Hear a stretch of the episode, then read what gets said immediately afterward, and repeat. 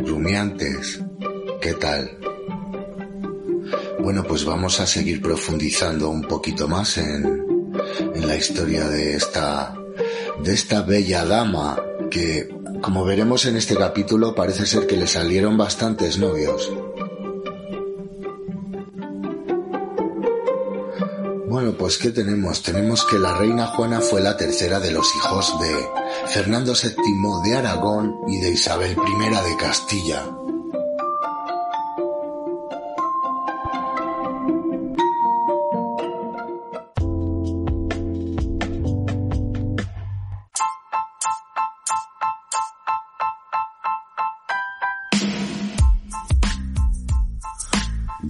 Pues eh, realmente no fue Fernando VII, perdón, me he equivocado. Es Fernando II de Aragón. No vayamos a liarnos. Bueno, el 6 de noviembre de 1479, Juana nace en Toledo y es bautizada con el nombre del santo patrón de su familia, al igual que su hermano mayor, Juan.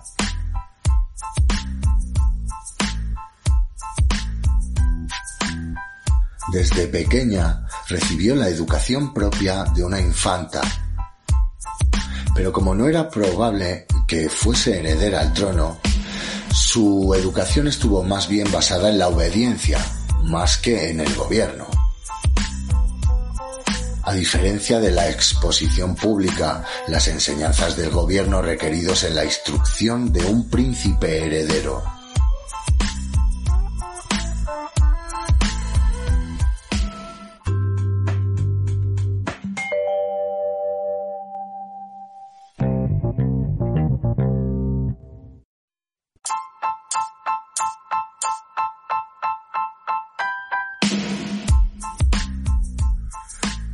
En el estricto e itinerante ambiente de la corte castellano-aragonesa de aquella época, a Juana le tocó estudiar comportamiento religioso, urbanidad, buenas maneras propias de la corte, sin desestimar tampoco artes como la danza y la música, el entrenamiento como amazona y el conocimiento de lenguas romances propias de la península ibérica, además de saber hablar francés y hablar latín.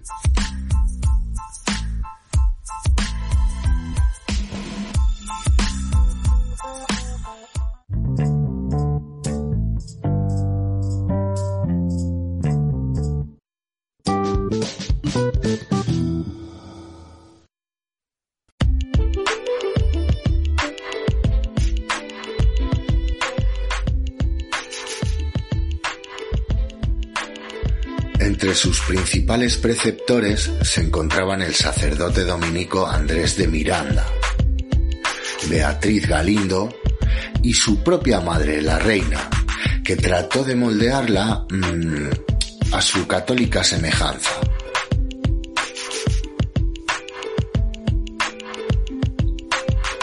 El manejo de la casa de la infanta Juana y por ende de su ambiente inmediato estaba totalmente dominado por sus padres. La casa incluía personal religioso, oficiales administrativos, personal encargado de la alimentación y criadas y esclavas, todos seleccionados por sus padres sin intervención de ella misma. Diferencia de Juana, su hermano Juan, príncipe de Asturias y de Gerona, comenzó a hacerse cargo de su propia casa y de posesiones territoriales como entrenamiento en el dominio de sus futuros reinos.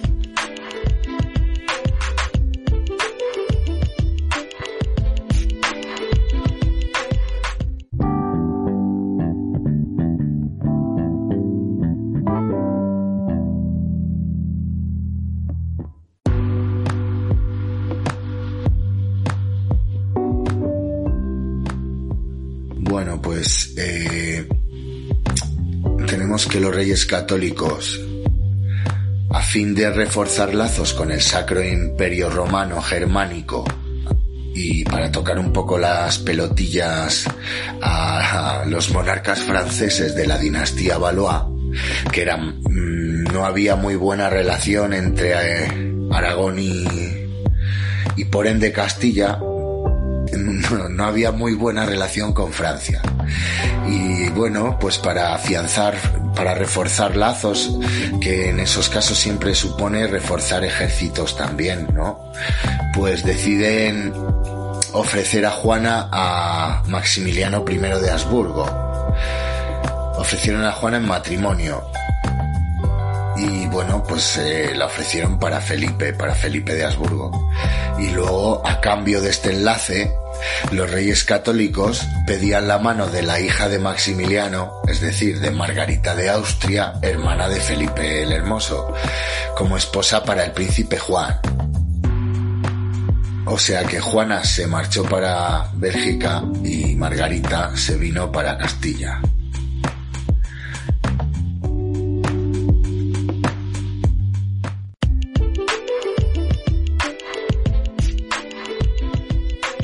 Cierto es que con anterioridad Juana ya había sido considerada para el delfín Carlos, heredero del trono de Francia. Y también en 1489 fue pedida en matrimonio por el rey Jacobo IV de Escocia, de la dinastía Estuardo. A Juana no le faltaron novios o pretendientes, vamos. Luego después ya de viuda le salieron otros dos, Enrique VII de Inglaterra y el otro ya no lo recuerdo bien, pero vamos, que no le faltaron novios a Juana.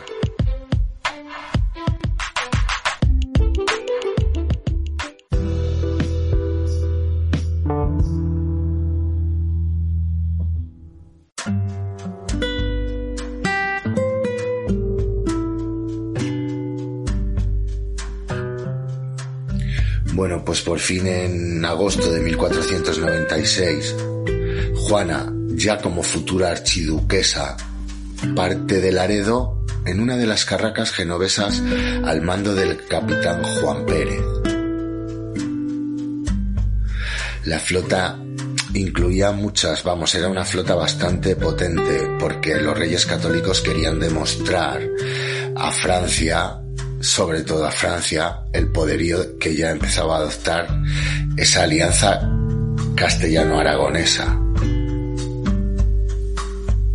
Así que bueno, la, flota estaba compuesta por 19 buques que iban desde simples naos a carabelas.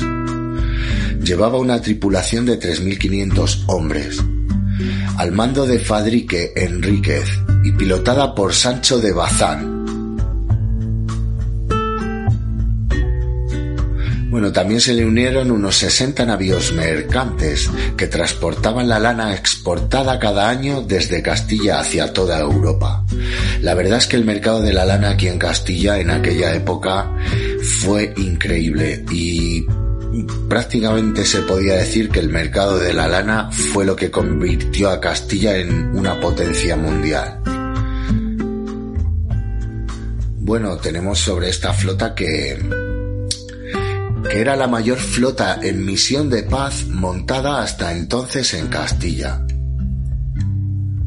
Juana fue despedida por su madre y por sus hermanos e inició rumbo a Flandes, lo que iba a ser su futuro hogar.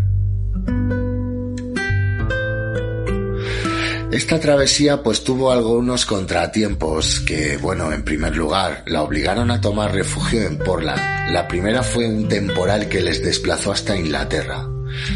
Y cayeron allí el 31 de agosto, que ya aprovechó Juana para ver a su hermana María, que se casó con Enrique, Enrique VIII, creo. Bueno.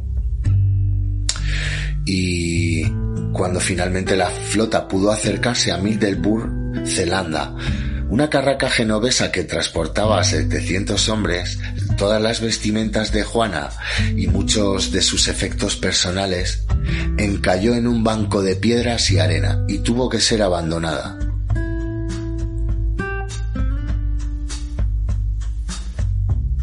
Bueno, Juana por fin en las tierras del norte no fue recibida por su prometido, ni siquiera se presentó el tío.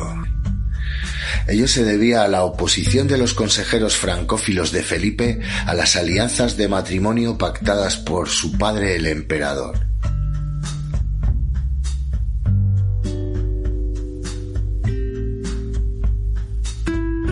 Vamos, que al final Felipe el Hermoso tenía más afinidad con Francia de lo que a los reyes católicos les hubiese gustado. Pero bueno, ya que Francia en aquel momento era un enemigo acérrimo de la corona eh, de la alianza castellano-aragonesa.